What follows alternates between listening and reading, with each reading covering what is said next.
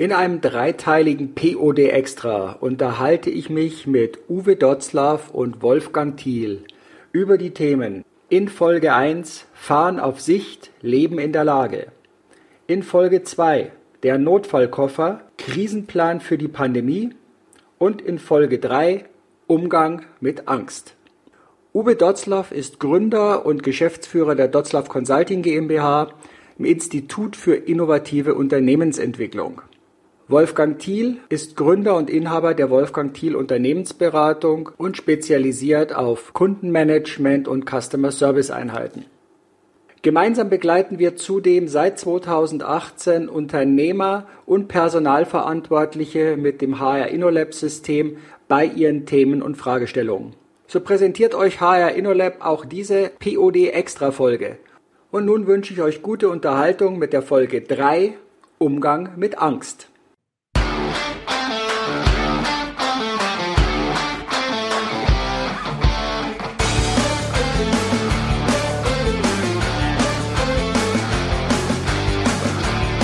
Hallo und herzlich willkommen zu deinem POD Podcast.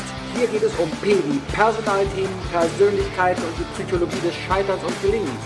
Es geht um O wie Organisationsthemen, Originale und Originelles. Und es geht um D wie Digitalisierung, Disruptives und Demografie. Medienpartner dieses Podcasts ist das Fachmagazin Teletalk, Kundendialog für Profis. Mein Name ist Manfred Stockmann und ich freue mich, dass du heute dabei bist. Hallo zusammen, hier mit mir wieder in der Runde Uwe Dotzlaff und Wolfgang Thiel. In der dritten Folge unseres dreiteiligen Extras geht es heute um das Thema Umgang mit der Angst. Für dieses Thema wurde ich auserkoren, da wir das auch sehr stark Unsicherheit, Zweifel, Angst, Umgänge es zeigen können in unseren Führungsseminaren und Führungscoachings thematisieren und intensiv behandeln. Hallo Uwe, hallo Wolfgang. Hallo in die Runde aus Rostock. Von mir auch ein großes Hallo und wenn wir jetzt über Angst reden, keine Angst vor großen Tieren. Ja, wunderbar. Ja, in den vorhergehenden Folgen ist es ja schon öfters erwähnt worden. Wir alle drei hatten eine militärische Vergangenheit. Und meine Einstiegsgeschichte zu diesem Thema Angst möchte ich auch aus meiner Bundeswehrzeit nehmen. Nicht, dass es das erste Mal war, wo ich mit dem Thema Angst in Berührung kam, aber es ist ein schönes Thema, das zeigt, wie Angst sich weiter verbreiten kann, wenn nicht die entsprechende Ruhe mit dabei ist. Die Geschichte ereignete sich in meinem zweiten Bundeswehrjahr. Ich war gerade Fähnrich, Offiziersanwärter und 21 Jahre alt und es stand zum ersten Mal ein einwöchiges Biwak in den Bergen an, hier in Bayern, nicht weit weg von München, an der Nordseite der Benediktenwand. Die Benediktenwand gehört zum Voralpenland, hat 1800 Höhenmeter und unser Basiscamp lag im Längental auf rund 1000 Meter. Es war jetzt nichts wirklich Extremes geplant, sondern es ging darum, das sogenannte Leben im Felde zu üben und auch Kondition und Ausdauer aufzubauen und das Ganze mit ein paar militärischen Übungen. Dennoch gibt es dort trotz aller Voralpen-Idylle zwischen dem im Osten gelegenen Brauneck einen Höhenweg und einen an der Nordwand der Benediktenwand befindlichen, nicht allzu lang, auch nicht zu schwierigen Klettersteig, der bereits mit Stahlseilen vorbereitet ist aber es sehr empfehlenswert ist, dort eben seine Sicherung anzulegen und nicht frei durchzugehen. Es war am dritten Tag und dieses Mal blieben wir nicht in unseren klassischen Zug- und Gruppeneinheiten, sondern wir haben uns neu aufgeteilt und zwar in diejenigen, die schon etwas mehr Bergerfahrung hatten, trittsicher und schwindelfrei waren und diejenigen, ja, die diese Kriterien eben nicht erfüllten. Und so kam es, dass ich als sehr junger Offiziersanwärter dennoch der Dienstgrad höchste war, der Bergerfahrung hatte und mit mir zusammen noch vier Unteroffiziere. Wir haben dann so eine Mannschaft von ungefähr 45, knapp 50 Leuten gehabt. Wir sollten über die Westroute auf die Benediktenwand hoch, dort wieder absteigen und von dort wieder unten in den Klettersteig, rauf auf den Höhengrad, rüber zur Brauneck und dann wieder runter zum Lager gehen. Die andere etwas größere Gruppe, das waren so ungefähr gute 65 Mann, die sollten über die Ostroute rauf zur Brauneck und von der Brauneck dann über den Höhenweg zur Benediktenwand und den normalen Wanderweg von dort wieder runter zum Lager laufen. Äh, dieser Teil der Einheit wurde angeführt von einem Oberleutnant, so etwa 25 Jahre alt, kam aber gerade vor zwei Wochen vom Offizierslehrgang, war davor noch nie wirklich in Führungsverantwortung in der Truppe. Ja, und der hatte so fünf oder sechs Unteroffiziersdienstgrade mit sich dabei. Also alles in allem sollte dieser wunderbare sommerliche Junitag recht entspannt ablaufen, ohne größere Zwischenfälle und wir alle sollten dann so gegen 14 Uhr zu einem späten Mittagessen wieder im Lager sein. Ja, jetzt ahnte es wahrscheinlich schon, da war sehr viel Konjunktiv dabei, denn das Leben spielt dann manchmal anders. Was ist passiert? Wir sind in den Klettersteig unten eingestiegen, haben uns angehangen, sind hochmarschiert, immer wieder Schritt für Schritt, ohne große Teile, als wir über uns auf einmal verschiedene grün-oliv gekleidete Menschen sahen. Und genau das war unser anderer Teil der Einheit, der dort eigentlich, eigentlich gar nicht hätte sein dürfen. Die hatten oben irgendwo eine falsche Abzweigung genommen und sind dann immer weiter in diesen Steig nach unten, wobei ein Teil noch ziemlich weit oben war, aber auch eben ein anderer Teil schon sehr weit unten drin. Das Dumme war, dass die eben gar kein Material, also gar keine Sicherungsgurte dabei hatten, mit denen sie sich an diesem Steig hätten sichern können, weil da sollten sie auch gar nicht langlaufen. So, und was wir dort dann erlebt haben, war eben, was mein Ausgangspunkt war, Angst kann sich ausbreiten und dann nimmt das so eine Eigendynamik an. Also dort waren die ersten Soldaten, der war recht junge, die sind ja alle gerade so um die 18, 19 gewesen, die waren schon ziemlich aufgelöst. Das hat dann teilweise noch in die auch recht unerfahrenen Führungskräfte übergeschwappt, also bergunerfahrene Führungskräfte. Und alle waren jetzt nicht mehr so ganz ruhig und klar. Auch der Oberleutnant war jetzt aus der Entfernung gar nicht mehr richtig ansprechbar. Jetzt war einer meiner Unteroffiziere, der war schon ein bisschen älter und der und seine Familie waren immer schon bei der Bergwacht in Garmisch aktiv der war jetzt meine große Stütze. Denn ich hatte zwar Bergerfahrung, aber ich hatte noch keine Bergrettungserfahrung. Es ging jetzt wirklich nur darum, Ruhe reinzubringen, aber auch eine Strategie zu entwickeln, wie bekommen wir die Leute hier alle wieder raus. Und da gibt es natürlich jetzt zwei Möglichkeiten, nach oben oder nach unten.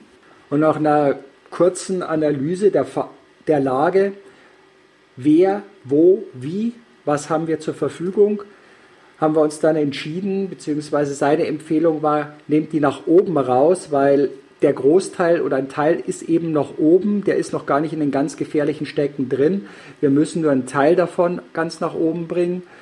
Und nach unten runter wird es eher schwierig, weil wir müssten alle den ganzen Weg runterbringen und das ohne ausreichende Sicherung. Es war also eine ganz klare sachliche Lagebeurteilung doch nach der Lagebeurteilung kommt ja erst die Umsetzung. Und in dieser Umsetzung steckt ja auch noch einiges an Potenzial und an Herausforderung. Ja, und letztendlich war es dann so, dass außer dem Unteroffizier, der die von der Bergwacht her Erfahrung mitbrachte, noch zwei andere Soldaten dabei waren, die Extremklettern sonst unterwegs waren und die es eben auch schon mal erlebt haben, dass man jemanden verletzt abseilen musste. Es war dann die Entscheidung, dass jeder von denen nochmal drei Soldaten an seine Seite nimmt und der Rest erst nochmal von meiner Einheit nach unten zum Ausgangspunkt des Klettersteiges zurückgeht, sodass die nicht alle dort in diesem Klettersteig da in der Wand drin hängen. Ja, und so gelang es dann, Schritt für Schritt die Leute an die Hand zu nehmen und nach oben raufzuführen mittels der Sicherungen eben festzuhalten, ihnen ein Gefühl, Sicherheit zu geben, die Angst langsam runterzunehmen. Und es ging eben auch darum, die Leute wieder in die Ruhe ihres Atems zu bringen. Etwas, was mir in dieser Phase dann zugute kam, dass ich mal Kampfsport gemacht hatte und dort auch viel mit Meditation schon zu tun hatte. Also die Zentrierungsfunktion des Atems war mir auch zu der Zeit schon sehr geläufig. Schlussendlich hatten wir dann alle oben und auch den anderen Teil meiner Einheit, der kam dann den Klettersteig noch nachgestiegen. Ja, wir haben sie dann nicht mehr alleine weitergehen lassen, sondern haben uns neu sortiert, neu aufgeteilt in kleinere Einheiten, in kleinere Gruppen, sodass immer wieder so ein 10, 15er Pulk dann losgegangen ist und auf dem Weg, auf dem die schon gekommen waren, dann auch wieder zurück ins Lager ging. Und nein, ich war mir nicht von dem ersten Moment an völlig sicher und ganz ruhig. Auch ich habe gespürt, dass da erstmal eine Anspannung hochkam. Aber es ging jetzt eben auch darum, das wusste ich, auch das wieder aus dem Kampfsport, dass ich mich eben nicht von dieser Angst vereinnahmen lasse, von diesem Gefühl und jetzt irgendwelche negativen Szenarien hochfahre, sondern es darum geht, ja zu erkennen, was könnte das Schlimmste sein, was passieren kann. Ja, es könnte jemand abstürzen, es könnte sich jemand verletzen oder, wenn es blöd läuft, sogar zu Tode kommen, weil dafür hat die Höhe locker ausgereicht. Doch wenn ich mich jetzt davon vereinnahmen lasse, dann komme ich nicht mehr zu einem klaren Gedanken. Also welche Szenarien sind wesentlich wahrscheinlicher, die eintreten und mit welchen Szenarien kommen wir aus der Situation am besten wieder raus und wer ist hier in meiner Nähe, in meiner Einheit, mit dem ich mich beratschlagen kann. Das bringt mich auch zu den heutigen Führungssituationen, was ich da sehr häufig erlebe. Wenn dieses Angstgefühl aufkommt, wenn es da ist, dann heißt es häufig, du musst diese Angst verdrängen. Nur die Angst lässt sich nicht verdrängen. Also die Angst zu verdrängen heißt, sie übermannt dich an einer Stelle zu einem Zeitpunkt in der Kürze, der dir noch ungelegener kommt. Das Wichtige ist, die Angst auszuhalten, sich der Angst zu stellen und festzustellen, was passiert gerade in mir und welche Geschichten erzähle ich mir denn hier gerade. Und wenn ich hier von Geschichten erzähle, dann hat das meistens nichts mit der richtigen Situation gerade zu tun, in der ich bin, sondern hier erzähle ich mir Geschichten aus der Vergangenheit, Erlebnisse, die abgeglichen wurden. Da war ein Trigger, der hat meine Emotion ausgelöst und diese Emotion ist immer mit einer vergangenen Erfahrung, mit irgendeiner Geschichte verbunden. Und die kommt jetzt auf und die steigert sich in eine, ja, in ein Gefühl. Und Gefühle sind immer hausgemachte Sachen. Das sind Dinge, die immer mit unserer Vergangenheit zu tun haben. Deshalb ist es in diesen Situationen so wichtig, es zu erkennen, sich von außen zu beobachten, in einen ruhigen, tiefen Atem zu kommen, nicht diesen flachen, diesen Fluchtatem und so wieder Ruhe in mein System, in meine Gedanken zu bringen. Und wie bei so vielen Dingen gilt es auch hier, das in ruhigen Phasen zu trainieren, zu üben, zu verinnerlichen, dass es nicht das erste Mal der Live-Test ist, wenn es dann wirklich stressig wird. Bei dem Thema Umgang mit Angst nehme ich auch immer gerne den Film Afterworld. Afterworld ist von 2013, spielt in so einer apokalyptischen Welt. Hauptdarsteller ist Will Smith und sein Sohn, also auch sein wirklicher Sohn, der auch dem Film seinen Sohn spielt. Will Smith ist ein hochdekorierter General der Raumflotte und sein Sohn ist so im Alter von ungefähr 16 Jahren, Kadett, aber das Ganze etwas verweichlicht. Die beiden sind mit dem Raumschiff unterwegs und kommen in einen Asteroidensturm und zerschellen mit ihrem Raumschiff auf einem sehr apokalyptischen ja, Planeten. Und da heißt es so schön, alles auf diesem Planeten hat sich dazu entwickelt, Menschen zu töten. Jetzt ist Will Smith also als General in dem Raumschiff eingeklemmt, der kommt nicht raus und sein Sohn muss sich jetzt auf den Weg machen, um an eine Bergspitze dort ein Rettungssignal abzusetzen. Und bevor er seinen Sohn da jetzt rausschickt in diese Welt, da erinnert er ihn nochmal an das, was er ihn schon vorher mal gelehrt hat. Angst ist nicht real. Es ist ein Produkt, das du dir selbst erschaffst. Die Gefahr ist sehr wohl real, aber Angst ist deine Entscheidung. Ja, und sein Sohn geht da raus und er wächst an den Aufgaben, an den Gefahren, die sich ihm in den Weg stellen und kommt aus der gesamten Geschichte natürlich wesentlich stärker und souveräner heraus, als er reingegangen ist. Er musste sich letztendlich seiner Angst stellen und in die Handlung kommen.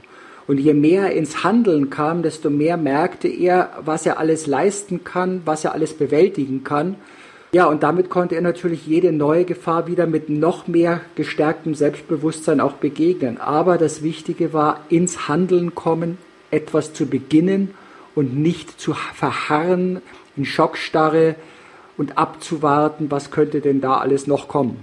Da bewahrheitet sich dann auch der Ausspruch von Günther Ammon, wo die Angst ist, geht es lang. Das ist auch der Bezug, den wir kennen, dass Wachstum und Entwicklung nur außerhalb der Komfortzone stattfinden kann. Günter Ammon war ein deutscher Psychoanalytiker und er war auch der Begründer der Berliner Schule der dynamischen Psychiatrie. Er sollte es also wissen. Das ist auch ein Grund, warum wir auf unseren Führungsretreats sehr stark mit dem Thema Körper wahrnehmen, Körper als Feedback-Instrument, Körperhaltung, Bewegung, Atmung arbeiten. Denn hier holen wir unsere Kraft und aktivieren wir unser eigenes Beobachtungs- und Reflexionssystem. Und das ist wahnsinnig wichtig. Wenn ich so die Erfahrung mit meiner eigenen Angst, mit meinem eigenen Umgang mit Unwägbarkeiten, wenn ich mir darüber bewusst und klar bin, dann kann ich auch ganz anders damit umgehen, wenn Mitarbeiter zum Beispiel zu mir kommen und sagen, ich habe Angst, ich bin mir nicht sicher, dann ist dieses Beschwichtigende von, ja, das ist ja nicht so schlimm, du musst da keine Angst haben, ist, da ist ja auch kein Grund dafür da. Das heißt, den Mitarbeiter nicht ernst nehmen, denn der hat ja seine Angst.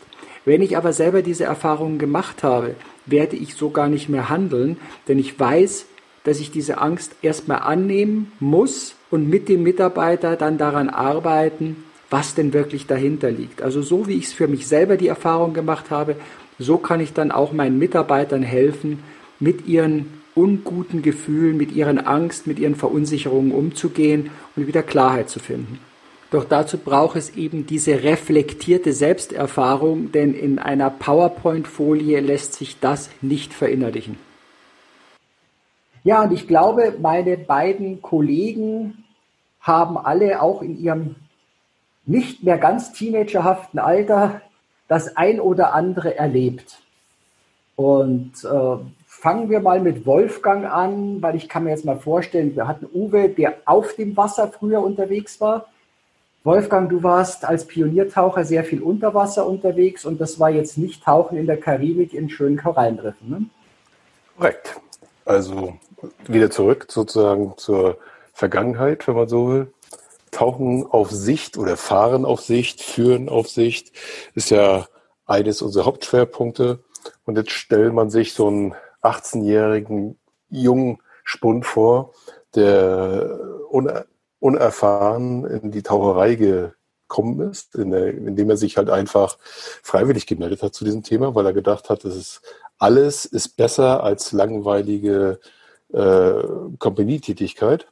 Und äh, der erste Tauchgang, den wir dann gemacht haben, war natürlich in der Schwimmhalle mit ganz viel Sicht dementsprechend eher nur ein Konditionsproblem oder nicht Konditionsproblem, aber halt dieses neue Medium, Luft auf einmal nicht in Hülle und Fülle, sondern wenn man dann das unter Last macht, kriegt man auch ganz schnell so ein 3-Liter-Paket, äh, drei, drei Flaschen-Paket aufgeschnüffelt, um dann einmal die Gelegenheit bekommen zu haben, draußen im Freiwasser bei sich zu tauchen. Und ab dann wurde es dunkel, ja, weil die Flüsse Elbe und Elde in denen wir getaucht haben, aber auch die Havel zu der Zeit, besonders die Elbe äh, sei hervorzuheben, eher noch äh, so chemische Abwässerkanäle gewesen sind und dementsprechend Nullsicht tauchen der Normalalltag gewesen ist. Und da muss man schon ganz ehrlich sagen, was da nicht durch Training im Vorfeld äh, geleistet worden ist, wäre in der Praxis, wäre man in der Praxis gescheitert. Es sind nicht wenige meiner damaligen Kameraden schlicht und ergreifend an dem Thema gescheitert, weil sie nicht ausreichend vorbereitet gewesen sind, nicht ausreichend trainiert gewesen sind, um damit klarzukommen, dass man irgendwo in ein dunkles Etwas taucht und sich darauf zu besinnen hat, was man beigebracht bekommen hat, gelernt hat, um es dann praktisch anzuwenden. Und äh, dieses Angst auf Befehl, das ist, das funktioniert nicht. Das hast du absolut richtig aus, auch aus deiner Erfahrung mit reingebracht. Angst auf Befehl gibt es nicht oder Angst loswerden auf Befehl. Ja, das gibt Möglichkeiten, das irgendwie zu überwinden durch langjährige Trainings oder durch verschiedene Möglichkeiten, Hypnose etc. pp. Aber das Beste ist schlicht und ergreifend gut vorbereitet sein, um diese Angst gar nicht so in der Intensität erleben zu müssen, beziehungsweise zu wissen, was passiert. Ja, soweit erstmal von mir. Aber Wolfgang, die Schilderung erinnert mich gerade an einen, ja, einen Merkspruch der Marines, die da sagen, The more you sweat in training, the less you bleed in war. Also je mehr du im Training schwitzt, desto weniger blutest du dann im Kampf. Und das ist etwas, was mir auch in vielen Unternehmen immer wieder auffällt, dass das, was wir in Armeen, in den Teilen gelernt haben, den Drill, Dinge wirklich blind, perfekt zu beherrschen, egal in welcher Situation man ist, da wird mir oftmals viel zu sehr mit ja, so einem schönen Wetteransatz gearbeitet, was sich für mich ganz besonders in vielen Führungskräfteseminaren niederschlägt. Da ist irrer Stoff an Theorie, ein, zwei Übungen, aber keine wirkliche nachhaltige Verinnerlichung, die dann auch noch über ein paar Ta Wochen oder Monate nachgehalten wird. Man hat viel gehört, man hat viel gelernt, aber man hat es nie verinnerlicht. Man kommt nicht wirklich in die Umsetzung, weil danach das Tagesgeschäft schon wieder über einen herbrettert, wenn man zurückkommt. Also die Zeit, wirklich Dinge zu verinnerlichen, und damit sicher zu sein und damit auch ein Selbstvertrauen aufzubauen, die fehlt mir heutzutage an manchen Stellen doch sehr stark in diesen Ansätzen und Systemen. Vielleicht kann ich das einfach mal von dir aufnehmen, Manfred. Du hast das so schön gesagt, Angst ist eine Tatsache, entscheidend ist, was wir aus ihr machen. Äh, ich glaube, Angst ist ein, in unserem Leben ein unverzichtbarer Bestandteil. Der Menschen völlig ohne Angst äh, kann ich mir nicht vorstellen und sind vielleicht ziemlich arme Menschen, weil wir sind ja so konditioniert worden. Auch äh, unser Gehirn ist ja so, äh, so aufgebaut, dass wir Angst haben. Und dann kommt immer die Frage, darf ein, ein Inhaber, darf eine Führungskraft auch in so einer Krisensituation Angst haben? Ja. Darf er Angst zeigen? Auch. Ja. Äh, jetzt haben wir vorhin schon ganz zu Anfang mal gesagt, wenn ich Angst habe, dann erstmal Geschwindigkeit runter. Leben in der Lage, bin mir noch nicht ganz sicher, was passiert. Du hast gesagt, halte ich es aus, ähm, gehe ich einfach da durch? Nein, ich gehe damit um. Ja? Äh, Angst ist unverzichtbar, heißt also, ist ein aktueller emotionaler Zustand. Und diesen aktuellen emotionalen Zustand, den erleben wir ja auch alle. Und dann, als zweites, ist Angst ein Persönlichkeitsmerkmal. Das ist nicht von mir, sondern das ist von Sigmund Freud. Das hat er mal schon im 19. Jahrhundert festgestellt oder beschrieben, auch einem seiner Vorträge. Jetzt muss ich einfach damit klarkommen. Das, was müssen wir machen? Wir haben eine Situation, die heißt im Augenblick Krise oder die heißt bei Wolfgang Tauchen im trüben Teich. Ja, und dann haben wir Gedanken, die wir uns dazu machen. Und diese Gedanken die sind die Ursache für Angst. Angst entsteht nämlich im Kopf, so wie jedes andere Gefühl auch. Ähm, das heißt, auch Mut entsteht im Kopf. Und das ist eine Verbindung zwischen Denken und Fühlen dann lassen wir uns da, und dann sagt Wolfgang, äh, ich muss in verschiedenen Situationen, in, auch vielleicht in sich verstärkenden Situationen, immer wieder mit verschiedenen Ängsten umzugehen, um versuchen umzugehen und sie zu trainieren. Versagens- oder Verlustängste. Was kann passieren? Was kann im schlimmsten Fall, Worst Case, passieren, wenn? Wenn ich das alles durchdenke und wenn ich das alles weiß und wenn ich äh, damit umgehe und wenn ich weiß, es gehört zum Leben und Angst ist eine ganz normale Stressreaktion, dann kann ich äh, auch solche Situationen lösen. Und ich habe das bei mir erlebt äh, in ganz vielen extremen Situationen. Und ich nehme mal jetzt eine aus der Seefahrt. Äh, wir waren bei einem Orkan unterwegs, waren, lagen vor Ankern zum Abwettern. Und dieses Abwettern hat nicht das, den Erfolg gehabt, den wir uns vorgestellt haben. Und jetzt ohne dies weiter auszumalen, es kam die entscheidende Situation, wir mussten Anker aufgehen, aus der gesicherten Position raus und versuchen, Schiffladung Besatzung heil nach Hause zu bringen. Und in dem Augenblick habe ich gemerkt, äh, alles das, was wir vorher immer wieder geübt haben, hat mich kühl werden lassen. Ich habe also äh, keine Gefühle in der, in der in Sinne gehabt, dass es mich übermannt hat, sondern ich bin kühler geworden. Das, was Helmut Schmidt mal gesagt hat. Äh, wenn andere, wenn anderen heiß wird oder sie Angst bekommen, werde ich kühler. Und wenn sie noch mehr Angst haben, dann werde ich eiskalt.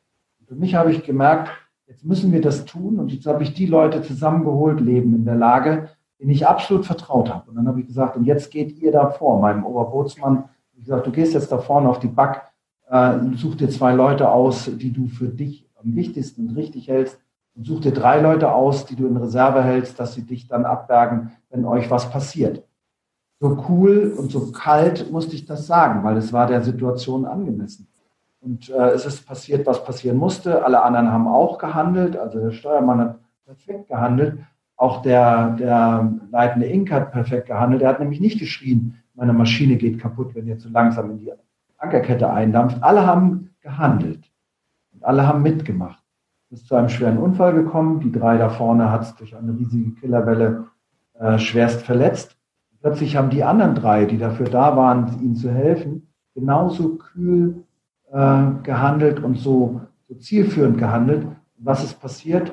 Schiff, Ladung und Besatzung sind nach Hause gekommen. Nicht alle heil, aber Sie haben alle nicht die Angst ausgehalten, sondern sie sind mit ihr umgegangen. Ein Gefühl aus Angst hat sich in Respekt umgewandelt und aus Respekt ist dann Mut geworden. Und dieser Mut hat dazu geführt, dass alle richtig handeln konnten. Also das Verhalten, die Körperreaktion war, wir schaffen das, weil die sich selbst erfüllende Prophezeiung, wenn ich denke, ich schaffe es nicht, wirst du es nicht schaffen, haben zu Verhalten geführt und das hat dann zum Erfolg geführt. Und plötzlich ist aus dieser Angst, ähm, ich will da gar nicht sein äh, in der Situation, ist dann Mut geworden und aus diesem Mut ist dann Erfolg geworden. Und das ist das, was ich glaube, was jetzt in dieser Krise uns allen helfen kann.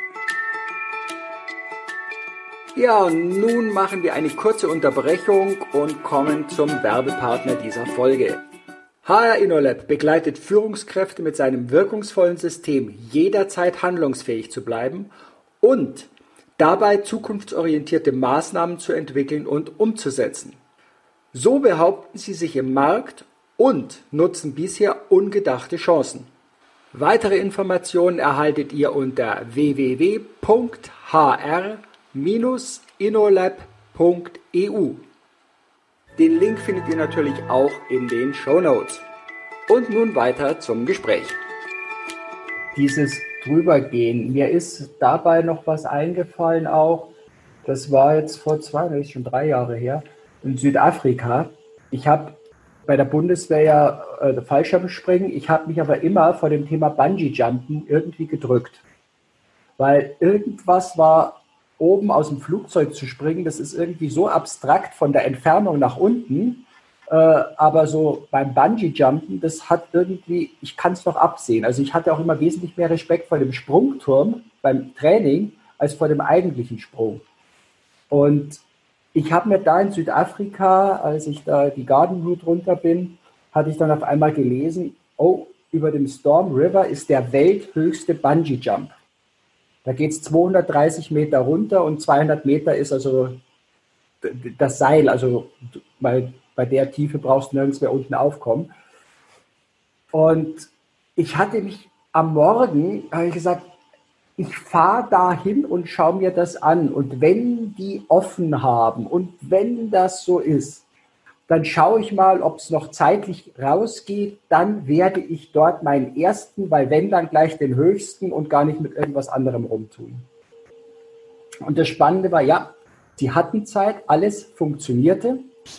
Und jetzt über dieses Thema Gefahr, wie real ist Gefahr, was ist Angst, fand ich das hochgradig spannend, was da in mir abging.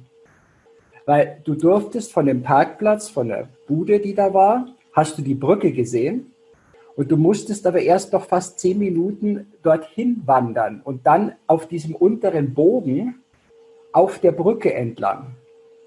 Und je näher wir dieser Brücke gekommen sind, und ich meine Sachen ja schon so an äh, hatte und so, desto mehr ging mein Kopfkino los.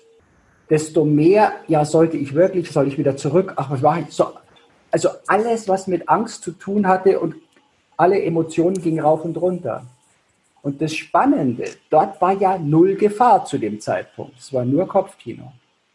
Als ich dann fertig auf der Plattform stand, als es so die letzten zehn Sekunden vor dem Sprung, vor dem und jetzt nach vorne runterkippen lassen kam, dort, wo die Gefahr immer näher kam, jetzt die wirkliche Gefahr, Anführungszeichen, desto ruhiger wurde ich. Und in dem Moment mit dem Runterkippen war alles wie weggeblasen. Also das Spannende wirklich, wie Kopfkino funktioniert.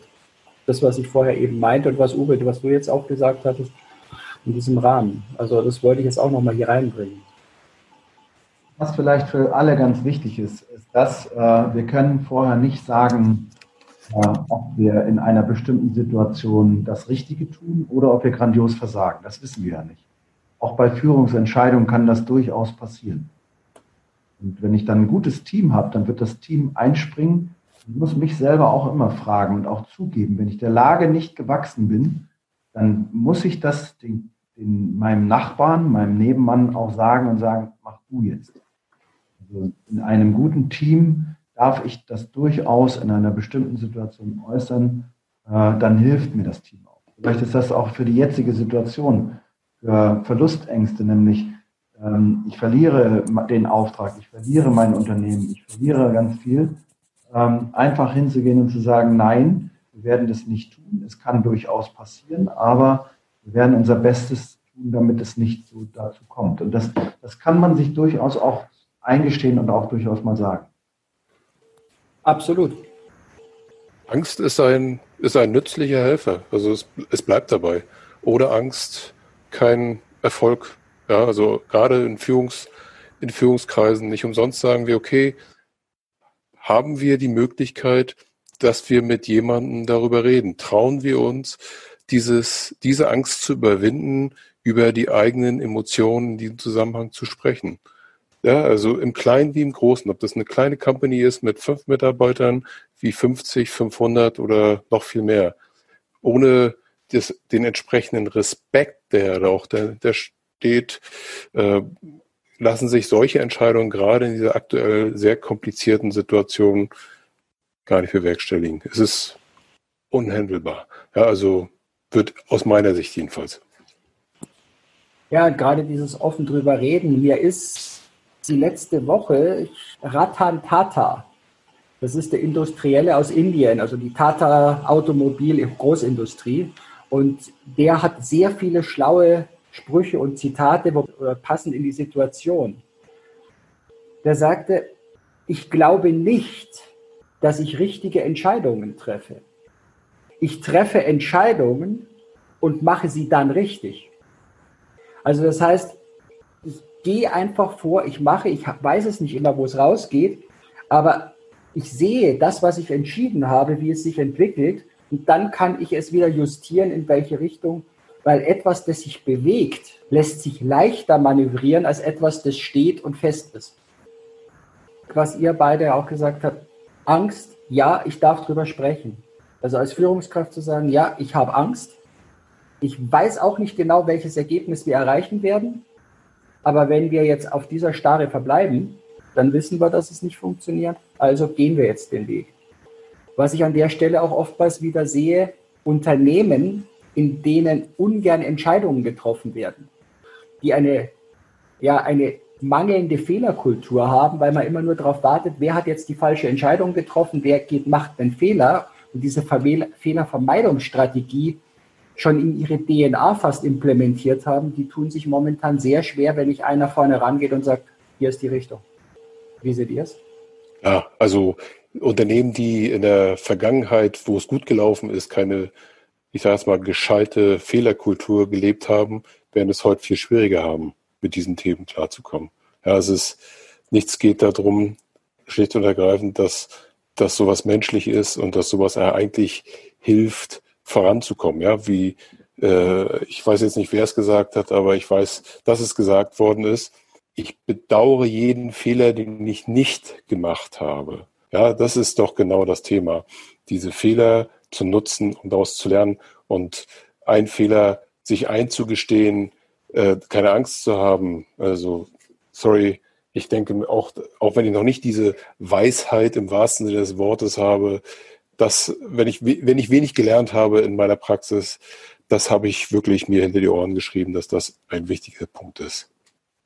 Also ich sehe das genauso, Manfred, wie du das auch schon so gesagt hast, dass man einfach sagt, ähm, in einer Situation, in der jetzt eine Entscheidung getroffen wird, gerade in der Krise ist das ja so, ich muss jeden Tag neue Entscheidungen treffen, vielleicht sogar am nächsten Tag eine, die der vom Vortag widerspricht. Das wird ja manchen äh, Politikern im Augenblick vorgeworfen, was ich überhaupt nicht verstehe, weil im Nachhinein weiß ich natürlich, was noch besser gewesen wäre, aber die Klugen halten jetzt dann einfach die Klappe und sagen, ich hätte die bessere Idee gehabt die anderen, die können quaken, aber sie werden nicht angenommen.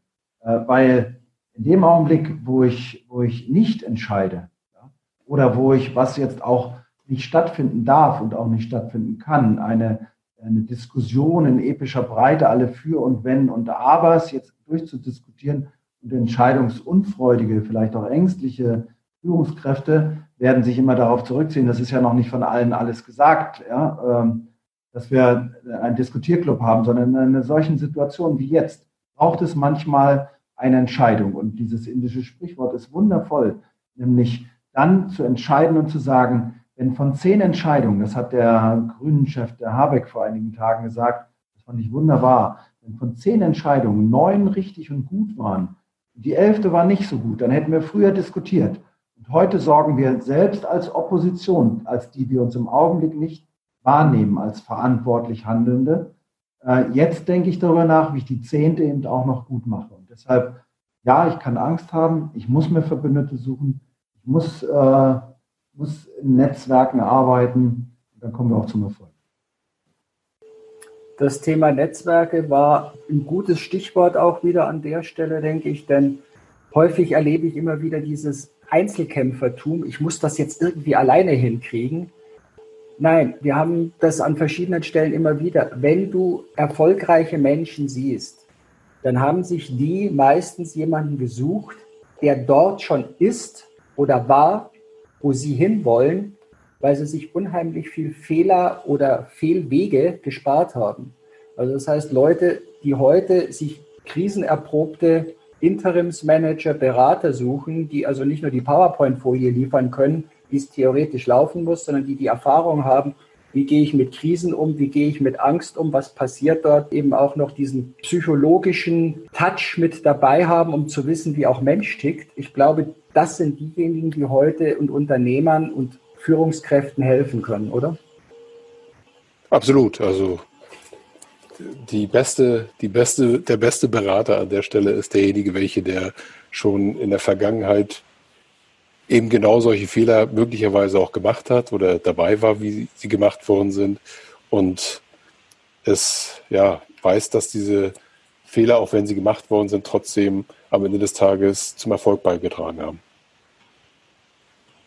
Uwe, du hattest mal auch vor dem Thema, wie kriege ich Ruhe rein, auch wenn ich gar nicht glaube, dass es so ist. Es gab, glaube ich, auch was mit Tauchen zu tun kam, hattest du mal was erzählt. Mir willst du die Story noch zum Besten geben, was da passiert ist? Ungern. Sollte man nicht so offen drüber sprechen, was?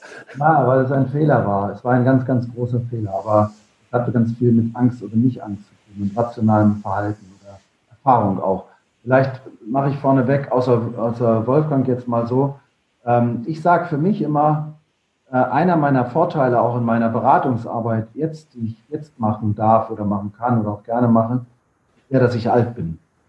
Und äh, das ist nicht für, für, Compliment, sondern das ist einfach die Ansage, weil ich schon so viel erlebt habe. Und ich glaube, das, was du gesagt hast, Manfred, nämlich diese Erfahrung, damit umzugehen, was macht man da, auch aus Fehlern zu lernen und einen Fehler auch äh, offen zu kommunizieren. Ich war tauchen, äh, ich war viele Jahre lang Taucher überheblich bin alleine tauchen gegangen. in einer ziemlich großen Tiefe, ohne genügende Sicherheit, ohne Vorbereitung, äh, ohne alles eigentlich. Also alles das, was man eigentlich nicht machen sollte, habe ich gemacht. Und ich wollte einfach nur Spaß haben und das war falsch. Aber in dem Augenblick, ich bin in eine schwierige Situation gekommen, mir sind beide Trommelfälle geplatzt. Wer sich damit auskennt, weiß, damit setzt komplett das äh, Orientierungssystem im Ohr aus und man weiß nicht mehr, wo oben, links, rechts oder unten ist. ist man weiß es nicht. Viele Taucher kommen so ums Leben, weil sie dann in Panik geraten und noch tiefer tauchen. Ich habe mir einfach intuitiv gedacht, auch auf der, auf der Grund meiner Erfahrungen, ähm, dass ich jetzt nicht in Panik verfallen darf oder eine Form von Angst verfallen darf, sondern ich habe einfach mich absinken lassen. Ich habe ausgeatmet, geguckt, wo die Blasen hingehen, bin mir in den Blasen hinterhergeschwommen und bin ganz ordentlich aufgetaucht und habe mir dann meine Ohrfeigen von allen, vom Taucherarzt, von allen anderen abgeholt, weil es war arrogant und es war überheblich. Aber letztendlich hat dann die Erfahrung dazu geführt, dass ich diese Situation überstand. Ja, aber es ist ja auch ein schönes Beispiel dafür, wenn man in ein Risiko, ob bewusst oder unbewusst reingerät, in eine, in eine Situation, wie kriege ich wieder die Ruhe rein und zu sagen, ja, okay, da waren viele Fehler oder da war ein entscheidender Fehler dieses Alleingangs dabei, aber trotzdem heißt es nicht, weil dieser Fehler passiert ist, dass die gesamte Kette danach fehlerbehaftet sein muss oder bleiben muss, sondern ich kann auch diesen Fehler mit entsprechender Ruhe wieder korrigieren. Und es ist auch völlig okay, dass sowas dann mal passiert, weil dafür sind wir Menschen und gerade wenn viele Sachen dauernd gut gehen, dann werden wir natürlich manchmal ein bisschen übermütig und machen das ein oder andere. Und darum fand ich dieses Beispiel noch so gut. Und du hattest vorher auch noch etwas gesagt, und wir hatten es in einer der vorhergehenden Episoden mit drin. Sully, also der, die Wasserung auf dem Hudson River. Da wurde ja danach dann auch Kommissionen gebildet, um ihm nachzuweisen, dass seine Entscheidung zu Wassern falsch war, weil es hätte ja eine Anlandung auf dem anderen Flughafen hätte funktioniert. Und man hatte auch festgestellt, das eine Triebwerk wäre ja gar nicht ausgefallen gewesen, da hätte er immer noch genügend Schub gehabt. Und erst in diesen ganzen Untersuchungen und auch durch wohl, also so in dieser Form, dass Sally oder seine Rechtsvertreter die entsprechenden Fragen gestellt haben, wie viele Anläufe habt ihr denn gebraucht, um das Flugzeug dort zu landen? Und welche Vorwissen hattet ihr denn bereits, was alles notwendig ist? Und dann erst, als man es doch mal in der kompletten Simulation durchgefahren hat, hat man gezeigt, okay, die hatten irgendwie 20 Versuche gebraucht, um es einmal zu schaffen. Und in dem Moment, wo man die Situation nochmal komplett echt nachgestellt hat, hätte es keiner geschafft gehabt. Und die einzige Chance war wirklich, auch unter diesem Aspekt, was man ja auch manchmal, du hattest das vorher mit der Bäckerin auch mal gesagt, die Torten gebacken hat. Es geht ja nicht nur darum zu schauen, wie geht es mir, sondern wen reiße ich eventuell mit. Und für ihn war ja damals auch die Entscheidung, wenn ich über bewohntes Gebiet gehe und es reicht nicht, dann gefährde ich nicht nur die Passagiere meines Flugzeugs, sondern noch viel mehr. Und solche Helmut Schmidt kühlen Entscheidungen zu treffen in dieser Situation, das ist ja etwas, durchatmen, Situation analysieren und reingehen. Waren ja schon fast Schlussworte zu dieser Episode. Passt, perfekt. Ja, habt ihr noch etwas, was ihr den Zuhörern mitgeben wollt für die nächsten Tagen und Wochen? Keine Angst vor Fehlern. Es bleibt auch in der Krise dasselbe Motto.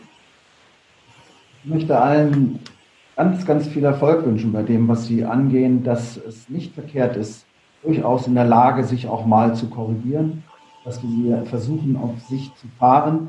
Sie werden sehen, ähm, sie werden den Erfolg haben, auch wenn der nicht unmittelbar äh, so ausfällt, wie man sich das vielleicht in dem Augenblick vorstellt. Und ich glaube, ich hatte vorhin schon gesagt, eine Angst vor großen Tieren ich glaube, das ist eine der größten Herausforderungen auch für viele Unternehmer in ihrer unternehmerischen Entscheidung.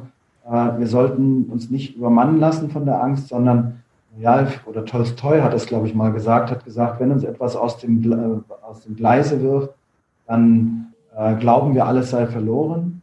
aber die Wahrheit ist was Neues, Gutes an. Und daran glaube ich übrigens ganz, ganz fest. Oh, Tolstoi kann man eigentlich gar nichts mehr jetzt hinzufügen. Vielen herzlichen Dank, Wolfgang Thiel, Uwe Dotzlaff, dass er mich durch diese Reihe begleitet hat. Vom Fahren auf Sicht über den Notfallkoffer und den Umgang mit Angst. Ja, und wir sehen uns sowieso bei den nächsten Projekten im Einzelnen, im Doppel, im Trio, wie auch immer. Und allen anderen da draußen wünsche ich auch, dass sie gut durch diese Krise, dass sie gesund durch diese Krise kommen und dass sie ihre Mitarbeiter auch einfach respektieren, mitnehmen und an sie zuerst denken, denn dann regelt sich alles andere. Vielen herzlichen Dank euch. Herzlichen Dank auch von meiner Seite. Ich kann mich deinen Worten nur anschließen. Bleiben Sie gesund. Ich wünsche auch allen Gesundheit, denn der Rest kommt von alleine. Dankeschön. Vielen Dank euch fürs Zuhören. Präsentiert wurde euch diese Folge von HR InnoLab und als Medienpartner die Fachzeitschrift Teletalk, Kundendialog für Profis. Wenn es dir gefallen hat, dann abonniere diesen Podcast und gib ihm ein Like. Ich freue mich auf das nächste Mal, wenn auch du wieder mit dabei bist. Bis dann und hab eine gute Zeit. Dein Manfred Stockmann.